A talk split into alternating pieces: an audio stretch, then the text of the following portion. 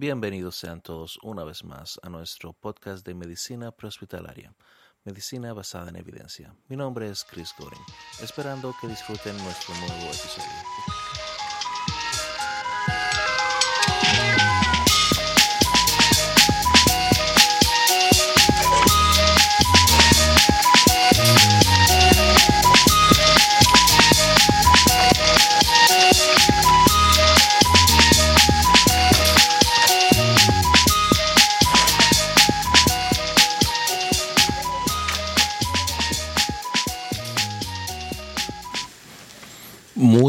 Bienvenidos sean todos una vez más a este podcast. Primero que nada, quiero darle las gracias a todos por, por el apoyo recibido. Eh, muchos me han escrito para felicitarme en privado, me han mandado mensajes, así que quiero, quiero darles las gracias. Estoy más, más que agradecido con todos y cada uno de ustedes. Realmente significa mucho para mí todo este apoyo que he recibido.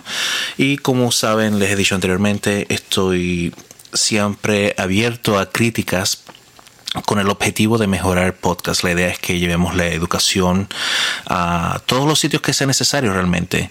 Eso es lo que queremos, que, que las personas aprendan un poco más para que mejoremos nuestras prácticas. Esto es medicina basada en evidencia. Y como siempre he dicho, la evidencia va en constante cambio. La medicina va cambiando totalmente. Si nos quedamos con la idea de que ya yo tengo tiempo trabajando en una ambulancia y no necesito escuchar estas cosas, ya estás mal, realmente estás mal. Así que Como siempre, las gracias a todos y cada uno de ustedes por tomar un momento de su tiempo para, venir a escucharme y quizás aprender algo que no sabían o eh, refrescar conocimiento que ya tenían. Hoy quiero hablarles de un tema que quizás es... Eh, no sé en Latinoamérica, aquí en Estados Unidos es súper, súper común y es el asma. Eh, es una emergencia súper, súper común, especialmente en, los niños. Ah, en las edades eh, súper jóvenes, ¿verdad? Aunque afecta todas, todas las edades. Bien, el asma eh, super crónica eh, en los niños eh, realmente una de las razones por las cuales o una de las razones más frecuentes por las cuales eh, los pacientes pediátricos visitan las salas de emergencia, ¿verdad? Vamos a hablar mucho de los pacientes pediátricos, sí, pero el tratamiento que vamos a hablar va a ser para ambos pacientes adultos y pediátricos, ¿ok? Entonces, eh, como dije anteriormente, es eh, realmente super crónica. Eh, muchas pacientes tienen ya asma, viven con asma, viven su vida normal con asma, obviamente. Sabemos que el asma es una enfermedad reactiva de las vías aéreas. El asma va a, se va a activar, tiene diferentes triggers, como decimos acá, o eh, gatillos que, que, la hacen que, que, se dispare, que reaccione. si está muy frío, si está muy caliente, si el paciente está agitado, si el paciente eh, quizás recibe un susto, si el paciente está limpiando y había mucho eh, polvo, polvorín en la casa, todo ese tipo de cosas van a ser y muchas más van a hacer que el asma, que el asma reaccione, ¿verdad? Entonces, cuando el asma, el asma eh, se activa, varias cosas ocurren. Eh, empecemos primero por, por, la parte básica de la vía aérea. La vía aérea está súper abierta para permitir que el aire entre y salga de los pulmones, ¿verdad? Bien, cuando un paciente tiene asma, estas vías aéreas ya están un poco estrechadas, así que el entrada y salida del aire eh, se les complica un poquitito. No, no tanto que los vaya a afectar a un punto crónico, a excepción cuando el asma se activa, ya estamos hablando de la parte aguda, ¿verdad? Y se convierte en una emergencia médica.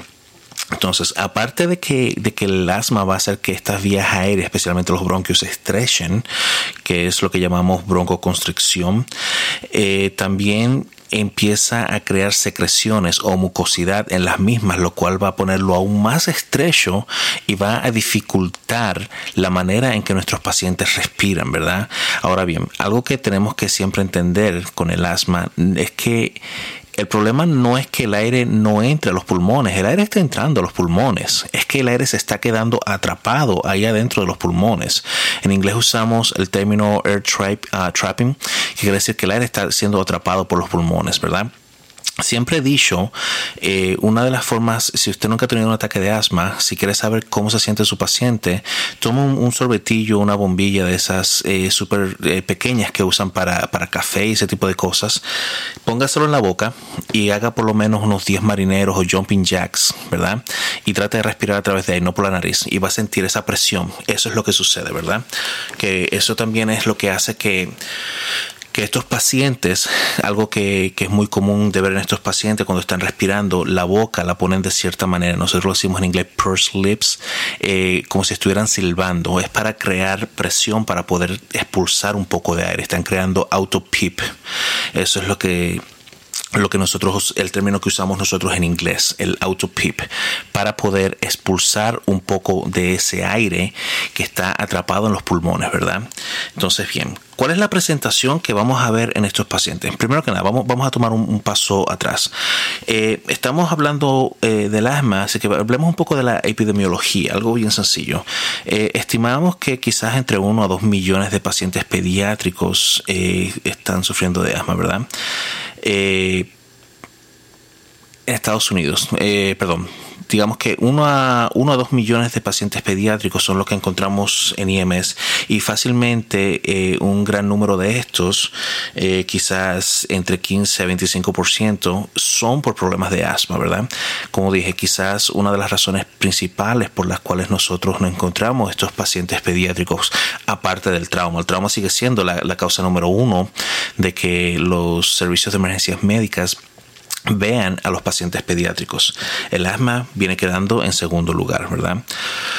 Eh, el medicamento más usado, y recuerden, los medicamentos van a cambiar nombre de país en país. En inglés, eh, aquí en Estados Unidos nosotros usamos el albuterol mucho, y tengo entendido que en Latinoamérica, en muchos países de, de habla hispana le dicen salbutamol realmente es el mismo medicamento, ¿verdad? Y es el medicamento que, normalmente se le receta a estos pacientes. Lo usan en la, pompita, eh, la mueven varias veces para activar el medicamento, se lo colocan en la boca y eh, lo activan para que le dé una dosis medida. Cada vez que usted aprieta esa bombita, va a dar una dosis medida de, del medicamento. En inglés estos dispositivos se llaman meter dose inhalers o inhaladores de dosis medidas. ¿Qué quiere decir? Que eso, que cada vez que usted aprieta va a dar la misma dosis cada vez, ¿verdad?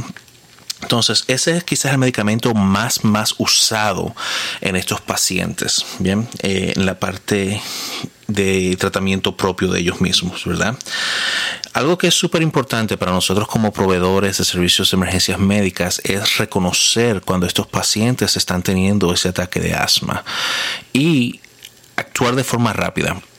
Estos son los pacientes que normalmente pueden ir eh, empeorar de forma rápida pueden estar bien un momento y de momento quizás ya no están respirando, ¿verdad? Ah, pueden entrar en lo que se conoce como peri-arrest o el arresto o parada previa y luego entrar a una parada respiratoria y luego arresto eh, o parada cardiorrespiratoria. Disculpe, siempre uso la, la palabra arresto cardiorrespiratorio porque es el término que usamos en inglés y a veces se me olvida que en Latinoamérica usa mucho la parada cardiorrespiratoria. Pido disculpas, siempre he dicho, eh, creo que desde el episodio número uno a veces los términos se me complican un poquito, no, no, que se me complican, a veces se me olvidan cuando estoy hablando uh, y bueno, ya sabrán.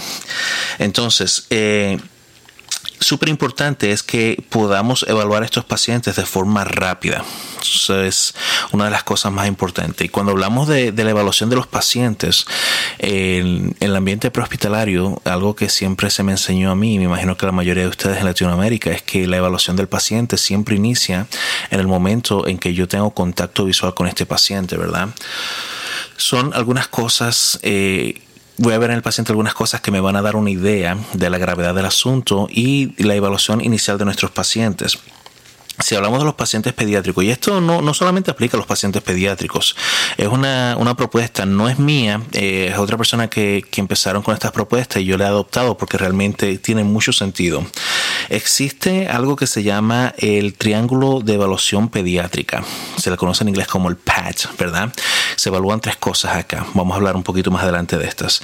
Eh, y, el nombre pediátrico lo diga que se usa para evaluación pediátrica, pero hay una propuesta eh, que ha ganado mucho favor en los Estados Unidos que dice que este triángulo de evaluación también podemos usarlo con, con, las personas adultas, con todos los pacientes que encontramos, porque realmente cuando hacemos esa evaluación visual del paciente, estamos mirando las mismas cosas y funciona, realmente funciona.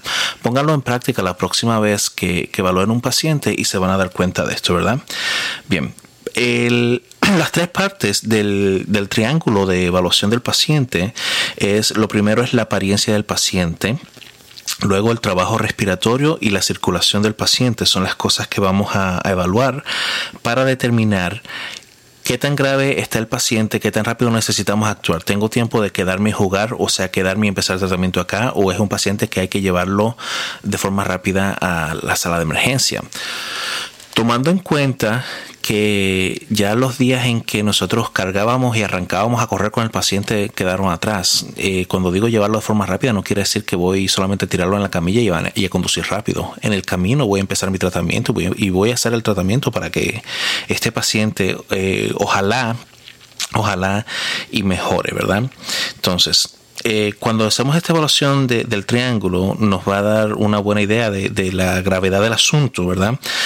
Entonces, lo primero que vamos a hacer es lo primero que hacemos es observar la apariencia del paciente. En este caso, vamos primero, el paciente está consciente o inconsciente. El paciente cuando lo miramos parece que está enfermo de gravedad o no. En ese sentido hablamos de piel y ese tipo de cosas también.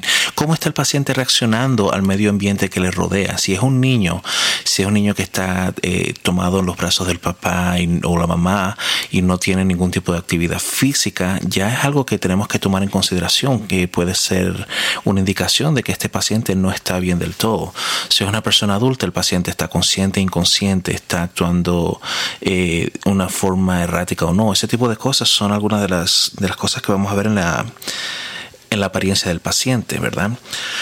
Lo siguiente, vamos a mirar la, el trabajo de la respiración o el trabajo respiratorio del paciente. Primero que nada, lo más obvio, el paciente está respirando sí o no, ¿verdad? Algo que, siempre tenemos que tomar en cuenta cuando evaluamos la respiración de un paciente, y esto ya va un poquito más allá del triángulo que estamos hablando, es que no, cuando evalúo la respiración de un paciente, no estoy solamente hablando de, cuántas veces está este paciente respirando por minuto, sino que hay otras cosas que, que quiero ver en el paciente. Primero que nada, la respiración del paciente, ¿qué tal es? Recuerden que las respiraciones en todas las personas deberían de ser sin esfuerzo, sin dolor y sin ruidos.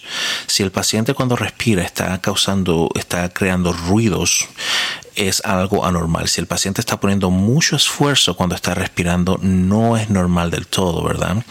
Esas son algunas de las cosas que vamos a mirar en estos pacientes, ¿verdad? Primero que nada, está respirando, está respirando rápido, lento, está causando ruidos. El esfuerzo que tiene ese paciente al respirar, si es una respiración sin esfuerzo, perfecto, está respirando bien. Pero si vemos que el paciente está poniendo esfuerzo para respirar, es algo un poco preocupante porque como en todo que hacemos esfuerzo en algún momento se van a cansar y van a parar de respirar para tomar un descanso. Pero ese descanso quizás puede ser la diferencia en que si vuelven a respirar o no. Tenemos que estar siempre siempre preparados para cuando esto ocurra verdad algo también que vamos a mirar es cómo está el paciente posicionado al respirar. Esto es algo que siempre nos han hablado a nosotros de, la posición trípode de los pacientes cuando están respirando. Están respirando a través de la nariz, están respirando a través de la boca. Están usando músculos accesorios para respirar sí o no. Pacientes pediátricos, están, la, la nariz tiene el flaring, o sea, está moviéndose mucho la nariz cuando están respirando estos pacientes. Esas son indicaciones de que este paciente está teniendo una respiración laboriosa y es algo que, es un poco preocupante, ¿verdad? Bien. Los eh, auscultación de los pulmones es parte de la evaluación del paciente, pero no todavía. Estamos, recuerden, estamos en nuestra evaluación súper, súper inicial, el momento en que hago contacto visual con mi paciente, ¿verdad? Bien, lo siguiente que vamos a ver en estos pacientes entonces es la circulación, ¿verdad? La, piel, ¿qué color tiene la piel? Sudorosa eh, o la condición también sería sudorosa, seca, cuando lo tocamos, eh, caliente, frío, normal. Esas son las cosas que vamos a evaluar en estos pacientes, ¿verdad? Eso es parte de la evaluación inicial. Bien, cuando me doy cuenta que, que el té es un problema respiratorio del paciente, el siguiente paso que yo en lo personal hago en mi práctica es irme rápidamente a ocultar los pulmones. Algo que, siempre enseño y siempre digo en todas partes que me preguntan cuando haces una evaluación primaria, ¿qué es lo primero que estás buscando? ¿Qué es lo que realmente estás buscando? La respuesta es bien sencilla. Estoy buscando qué es lo que va a matar a este paciente primero, qué es lo que va a hacer que el paciente entre en una parada primero. En este caso el problema es un problema respiratorio y ese es lo que va a matar a este paciente primero si no lo atiendo a tiempo. Por eso me voy a ocultar los pulmones de inmediato, ¿verdad? Algo que también es súper... Eh, ayuda mucho. Eh, a mí me ayudó mucho algo, no recuerdo quién me enseñó esto, porque también hace muchísimo tiempo que lo aprendí. En los bebés especialmente, como sabemos los bebés tienen el cuerpo súper pequeño, el pecho súper pequeño, y si trato de escoltar un pulmón, eh, voy a agarrar los dos pulmones en ese caso, ¿verdad? Entonces, en vez de colocar mi estetoscopio en el frente o en la parte posterior del paciente, en la espalda, lo coloco en el lado, debajo del brazo, y de ese lado eh, voy a a tomar solamente ese pulmón de ese lado y luego hago lo, mismo del otro lado. En el paciente adulto o los pacientes ya mayores, donde pueda ocultar el, el pecho, sería la parte mm, una parte buena para empezar la ocultación. La espalda quizás es mejor porque los pulmones están un poco más pegados a la espalda, ¿verdad? Cuando ocultamos los pulmones, ¿qué estamos buscando? Eh, estamos lo ideal sería que, sea solamente aire entrando y saliendo de los pulmones. Pero en este caso eh, estamos sospechando que el problema es un problema de asma, broncoconstricción. Entonces, ¿qué es lo que deberíamos de estar escuchando en este caso? Sibilancias. Esos son los que vamos a ver o vamos a estar escuchando, van a estar presentes en estos pacientes que están teniendo ese episodio de broncoconstricción o asma, ¿verdad? Esos son sonidos que eh, me dan una indicación a mí que, las vías aéreas, los bronquios se están estrechando, ¿verdad? Algo también súper importante de tomar en cuenta es que muchas veces, dependiendo de qué tan avanzado está el estado del paciente, quizás no vamos a escuchar nada, el pecho va a estar completamente silencioso.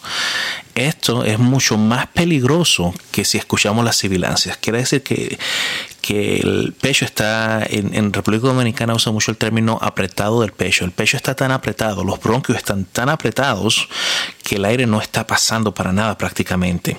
Estos son pacientes que están en gran riesgo para entrar en un fallo respiratorio y van a caer en la parada respiratoria y luego la parada cardíaca si no los atendemos a tiempo.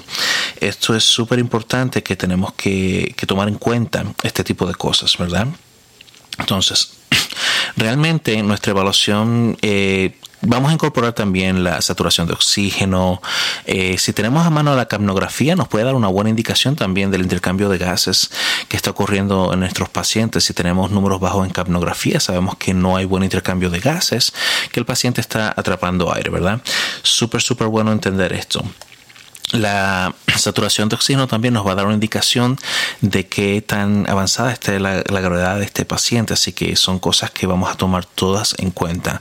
Dependiendo de nuestro nivel de práctica, de los equipos que tengamos a manos, vamos a usarlos, ¿verdad? La capnografía es súper importante. Y hace, hace poco hice una una presentación, un webinar sobre capnografía. Lo pueden encontrar en mi página de YouTube Ah, está toda completa ahí con todas las imágenes, eh, completamente gratis también, ¿verdad? Entonces, eh, si tienen mano capnografía, perfecto. Si no tienen a mano capnografía, saturación de pulso también o saturación de oxígeno, súper importante usarla con estos pacientes, ¿verdad? Tomando en cuenta también que hay varios factores que van a afectar la saturación de pulso del paciente y nos pueden dar una lectura falsa. Ah, la saturación de pulso para mí es una herramienta súper útil cuando la sabemos usar, pero no, no debemos depender al 100% eh, el tratamiento de nuestros pacientes, la evaluación de nuestros pacientes no debería depender al 100% de solo la saturación de oxígeno. Debemos de, de usar las herramientas que tenemos siempre a mano. Nuestros sentidos, la vista, la escultación, ¿verdad? Esas son las herramientas que tenemos a mano. La la saturación de pulso, no estoy para nada en contra de la saturación de, oxígeno de pulso. Es al contrario, como dije, una herramienta súper útil, pero no debemos depender 100% de la misma. Si el paciente está presentándose con un ataque de asma, vamos a saberlo y podemos identificarlo y tratarlo a tiempo. Algo que tenemos que tomar en cuenta también, eh, hay otras condiciones médicas que también podrían eh, imitar un ataque de asma. Una de ellas es lo que se conoce como el fallo congestivo cardíaco. El término en español, me corrigieron el otro día, es deficiencia cardíaca. Me acordé ahora. Pero también puede presentarse como con sibilancias. Eh, son, se conocen como sibilancias cardíacas en algunos casos. Entonces, tenemos que tomar en cuenta eh, hacer una evaluación completa del paciente o lo más completa posible en el menor tiempo posible para no confundir una con la otra, ya que eh, tratar de abrir esa vía aérea con los medicamentos que usamos para la broncoconstricción, si el paciente tiene una deficiencia cardíaca, podría ser completamente detrimental para este paciente y no vamos a causar un efecto bueno, sino al contrario, vamos a podríamos empeorar el asunto con estos pacientes, ¿verdad? Entonces, eh, luego que evaluamos este paciente, por cierto, ah, antes de pasar al tratamiento, una, una, de las preguntas súper importantes que, siempre hago con estos pacientes, eh, les pregunto si alguna vez han sido intubados a causa del asma. ¿Por qué hago esta pregunta? Porque me sirve a mí también como un predictor o, me ayuda a predecir qué tan grave son los ataques de asma con este paciente y me ayuda a prepararme también porque eh, existe la posibilidad de que si ya fue intubado una vez o varias veces a causa de ataques de asma, es muy posible que este paciente tengamos también que intubarlo a través de una secuencia rápida de intubación. Así que tenemos que tomar esto súper, súper en cuenta al lidiar con estos pacientes, ¿verdad? Ah, parte de la presentación también recuerden lo común, no lo mencioné porque es, eh, es sentido común saber que estos pacientes van a estar con un problema respiratorio, van a, van a sentir que les falta el aire. Estos son los pacientes que cuando están respirando, cuando están hablando, eh, dependiendo de qué tan grave esté el ataque de asma, ellos van a hablarnos en palabras cortas para poder respirar, ¿verdad? Es el paciente, siempre digo como, como ejemplo, el más grave sería el que habla solamente una palabra y tiene que parar para respirar. Es el paciente que te vas a encontrar, te va a decir, no puedo respirar, ¿verdad? Te encuentras un paciente que, que está haciendo eso, ya sabes que este paciente está súper grave, que este paciente está a la vuelta de la esquina de una parada respiratoria y es el paciente que tenemos que movernos rápido con él. Ahora bien, el tratamiento de estos pacientes es eh, súper importante tomar en cuenta que vamos eh, el tratamiento podría ser un tratamiento súper agresivo dependiendo de qué tan complicado, qué tan cerrado estén esos bronquios. Cuando hablo de agresivo, estamos hablando de que les voy a dar con todas las herramientas que tengo en mi, en mi caja de herramientas. O sea, con todos los medicamentos, el protocolo completo de medicamentos para este paciente y quizás podría llegar al extremo de hacer una secuencia rápida de intubación con este paciente si es un paciente grave. Bien. Normalmente la mayoría de estos pacientes van a mejorar solamente con la ayuda de broncodilatadores, ¿verdad? Siempre usamos idealmente, o por lo menos aquí en Estados Unidos, eh, empezamos con dos broncodilatadores que son los más comunes que usamos. El albuterol o salbutamol, ¿verdad? Y el otro es el ipratropium. Esos son los dos que usamos. Y lo usamos mezclados. Son nebulizadores que usamos mezclados. Lo mezclamos los dos en la cámara de nebulización eh, con la mascarilla entre unos 6 a 8 litros por minuto de oxígeno. Va a crear la nebulización perfecta para que el paciente respire el medicamento. ¿Por qué usamos los dos? Bueno, los dos van a crear uh, broncodilatación perfecto, es lo que quiero. Pero si recuerdan, al principio mencioné que el problema no es tan solo, eh, no es solamente la broncoconstricción que crea el asma, sino que también va a empezar a crear mucosidad en la vía aérea del paciente para eh, y va a empeorar el asunto, ¿verdad? Entonces, el salbutamol o el buterol va a relajar un poco, va a abrir esos bronquios para que el paciente pueda respirar, para que el aire pueda salir, no se quede atrapado.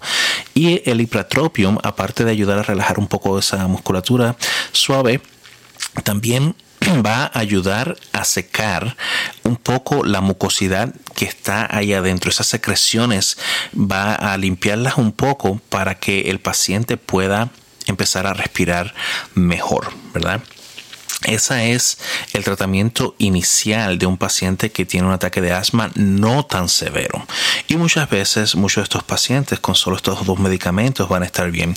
Quizás de camino al hospital tenga que darle un poco más de albuterol. Si le doy una, dosis, una dosis doble, un, un dúo NEP o un dúo nebulizador, como le decimos acá, o sea, los dos medicamentos, la próxima dosis va a ser solamente el albuterol. El ipratropion lo uso solamente una sola dosis porque tiene también eh, efectos más prolongados. El albuterol, el, el efecto, la media vida del albuterol es más corta y voy a necesitar más. El hipratropium puede durar hasta media hora, 45 minutos más o menos. A ese, a ese tiempo yo debería ya estar en el hospital con este paciente. Bien. Ahora bien, ese es un paciente, como dije anteriormente, que no está tan grave que quizás eh, con esos dos medicamentos ya él va a estar bien. Llegar al hospital es solamente para ya que le den, eh, le sigan, lo eh, monitoreen en caso de que el ataque de asma pueda empeorar. Pero normalmente nunca sucede. Solamente lo monitorean y luego ya para la casa, bye bye, estás bien, ¿verdad? Recuerden también, estos medicamentos que estamos hablando van a causar un efecto en el, corazón del paciente, así que lo ideal sería que lo pongamos en el monitor cardíaco. No estoy hablando que le hagamos una, un, un electrocardiograma perdón, de 12 o de eh, todas las visualizaciones, sino que solamente los cuatro LIMS eh, solamente es suficiente, solamente quiero ver si, si no está ocurriendo más nada con el corazón, ¿verdad? Bien. El caso ya peor de estos pacientes que estamos en el punto en que el paciente no puede hablar, está súper, súper, súper mal este paciente. Eh, mi medicamento de primera línea en este paciente es la epinefrina, un EpiPen, ¿verdad? Eh, en este caso estamos hablando de epinefrina de una en mil y solamente vamos a darle a este paciente, dependiendo de la dosis eh, o del, de la edad del paciente o el peso del paciente, estamos hablando de quizás 0.5 3 miligramos a 0.15 miligramos dependiendo del paciente. Una es la dosis adulta, otra es la dosis pediátrica. Ah, voy a regresar un momento atrás. El albuterol, la dosis adulta es 2.5 miligramos y viene ya diluido en eh, agua estéril o salina, 3 eh, eh, mililitros de normal salina. El hipratropio, estamos hablando de 0.5 miligramos, también diluido en, en 3 miligramos de eh, agua estéril o salina normal, ¿verdad? Esas son esas dosis de medicamentos, ¿bien? Entonces, él hablaba del EpiPen, es la primera línea de medicamentos que usan los pacientes que tienen ataques de asma súper, súper, súper severos. Eh, esto también va a ayudar a relajar la la musculatura de los bronquios para darme más tiempo a usar todos los medicamentos que voy a usar con este paciente. Eh, si usamos un EpiPen, el, dependiendo del peso del paciente, voy a usar el EpiPen adulto, que es 0.3 miligramos, o el EpiPen pediátrico, que es 0.15 miligramos. Eh, recuerden, para entender mejor los medicamentos, eh, creo que fue el segundo episodio o el tercer episodio, no recuerdo del podcast, hablaba de farmacología y hablaba de todas estas dosis de medicamentos, así que pueden regresar y escucharlas mejor, ¿bien? Ok. Entonces, inicié con EpiPen porque este es el paciente súper grave. El siguiente medicamento que voy a hacer, voy a hacer mi nebulización con los dos medicamentos que mencioné anteriormente, el albuterol o salbutamol y el ipratropium. Esos son los dos medicamentos que van a seguir a, esa primera, a ese primer EpiPen que le di al paciente. Puedo repetir el EpiPen si fuera necesario, ¿verdad? Recuerden las contraindicaciones. Todas las contraindicaciones y demás están en ese episodio, segundo o tercer episodio que hice que fue dedicado a la farmacología farmacología de emergencias médicas, ¿verdad? Entonces, esos son los medicamentos de primera, segunda línea. Ahora bien, ¿qué otros medicamentos voy a usar con este paciente? También puedo usar con este paciente esteroides. En mi ambulancia nosotros llevamos normalmente el metilprednisolón. Hay otras ambulancias que usan hidrocortisona. Si uso ah, metilprednisolón, ya este, este medicamento no está en ese podcast que mencioné anteriormente porque ya estamos hablando de nivel paramédico. Eh, voy a usar uh, unos 125 miligramos, eh, puede ser intramuscular o intravenoso en este paciente. Eh, si uso el otro medicamento que sería la hidrocortisona serían 100 miligramos, ¿verdad? Bien, el otro y último medicamento que voy a usar con este paciente para tratar de mejorarlo sería eh, la el sulfato de magnesio. Y en este caso estamos hablando de 2 a 4 gramos eh, vía IV. Este va a estar diluido en, una bolsa de, de 100 mililitros de salina y así es como voy a darle este medicamento al paciente, ¿verdad? Recuerden, si el paciente no está grave, si, necesita solamente un poco de ayuda, vamos a usar la, dosis de nebulizador con el salbutamol o albuterol y el ipratropium. Si es un paciente grave, es que vamos a darle todos estos medicamentos en línea, la epinefrina, los nebulizadores, seguido por ah, los esteroides y el sulfato de magnesio, ¿verdad? También en muchos casos estos pacientes, aparte de, todos estos medicamentos que están, que están usando, dependiendo qué tan graves sean, y muchos servicios que no, no tienen acceso a la secuencia rápida de intubación usan eh, muy seguido en estos pacientes graves el CPAP, ¿verdad? Es la máscara que nos va a proveer con eh, presión eh, de aire positiva constante en estos pacientes. quizás en un próximo episodio vamos a hablar más a fondo del CPAP, pero el CPAP es súper, súper, súper efectivo con estos pacientes en muchos casos. Aunque, como dije anteriormente, muchos de estos pacientes, si están súper, súper graves, el CPAP quizás los ayuda un poco, pero no lo suficiente ¿verdad?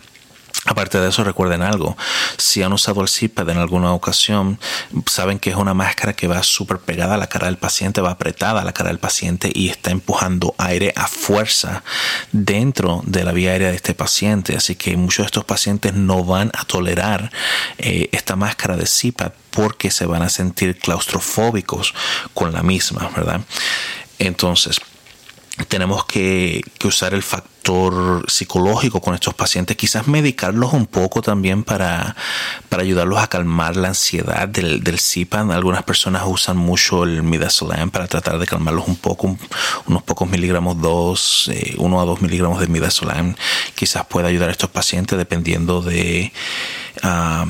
Del paramédico que, que, esté usándolo y cuál sea la eh, la reacción del paciente y la, presentación en general de estos pacientes. Bien. Um, algo súper importante voy a mencionar también es cuando las dosis pediátricas, no recuerdo si en ese episodio que hablábamos de farmacología eh, hablábamos de la dosis pediátrica o solo fue las dosis adultas de los medicamentos que, usamos. Así que las dosis pediátricas son bien sencillas, prácticamente es la mitad del medicamento que usamos. Así que mencionaba que la dosis adulta del albuterol son... 2.5 eh, miligramos, entonces la dosis pediátrica es 1.5 a 1.25 perdón, miligramos. El uh, Ipratropium hablaba que era medio miligramo, entonces sería un cuarto de miligramos, o sería el equivalente medio miligramo es 500 microgramos, la mitad de eso serían 250 microgramos. Esa es la dosis pediátrica del albuterol.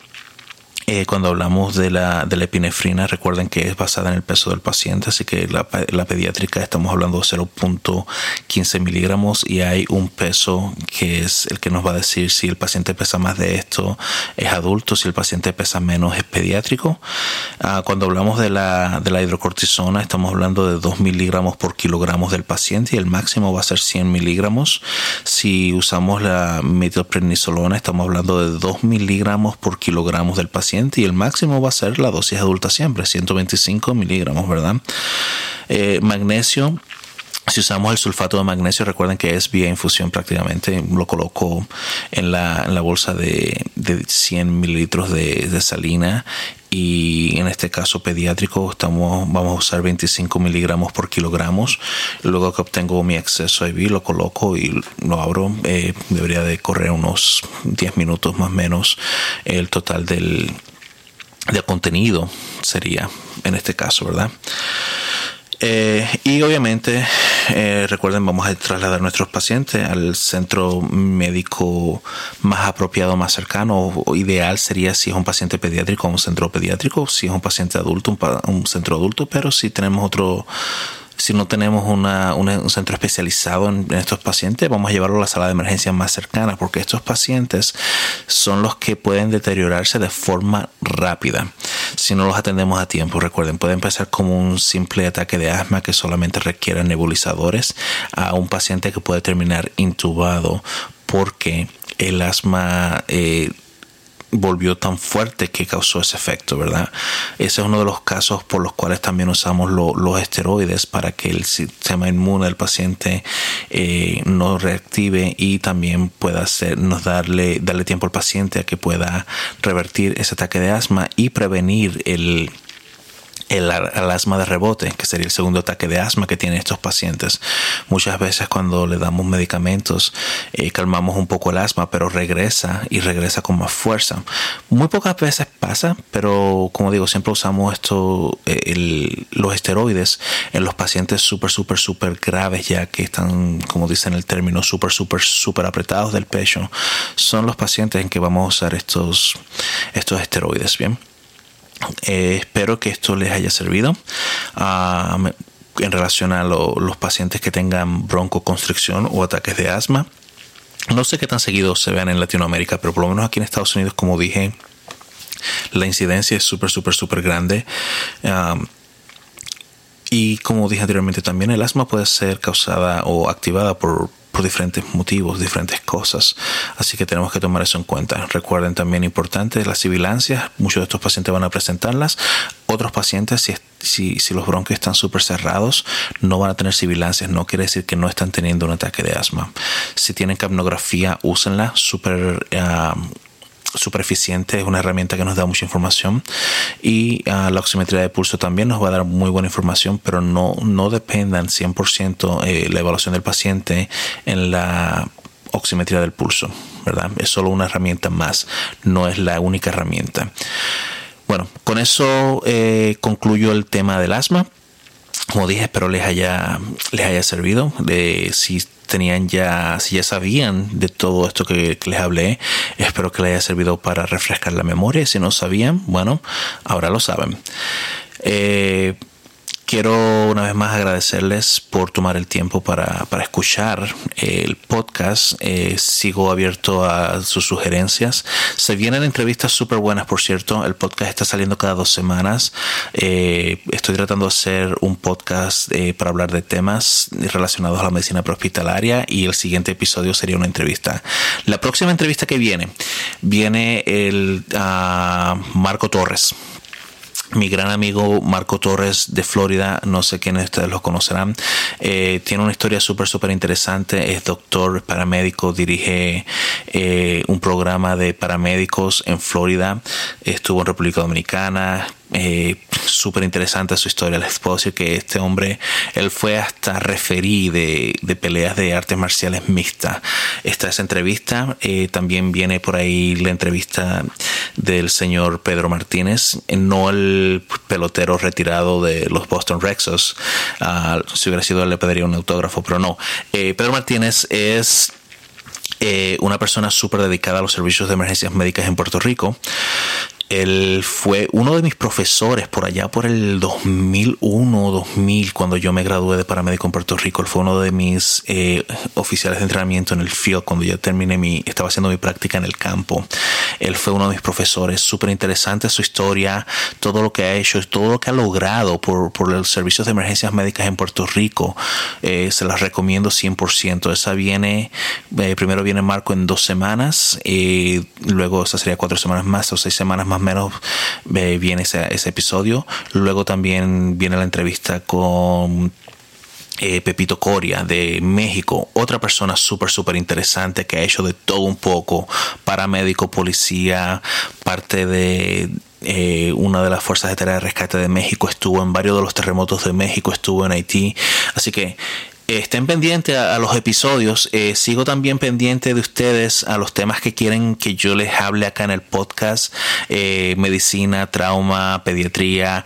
Eh, voy a preparar uno en relación a la educación para ayudarnos a, ser mejores instructores. Vamos a hablar un poco de educación adulta. Hay muchas personas quizás se encuentren eso aburrido porque no eh, la educación realmente no es aburrida, pero muchas personas no, no es el, tema que ellos dominan, que no les gusta mucho. Así que, pero como quiera, vamos a hablar un poco de educación también. Vamos a hablar de cuáles son las, las cosas que buscamos nosotros como educadores, las cosas que debemos de mejorar. Eh, vamos a hacer eso también, ¿verdad? Y se vienen más entrevistas. Estoy en contacto con otras personas para más entrevistas. Así que con esto los dejo, ya saben, eh, sigamos avanzando poco a poco, sigamos practicando medicina basada en evidencia en todo momento. Muy buenos días, buenas tardes, buenas noches. Se despide Chris Goring.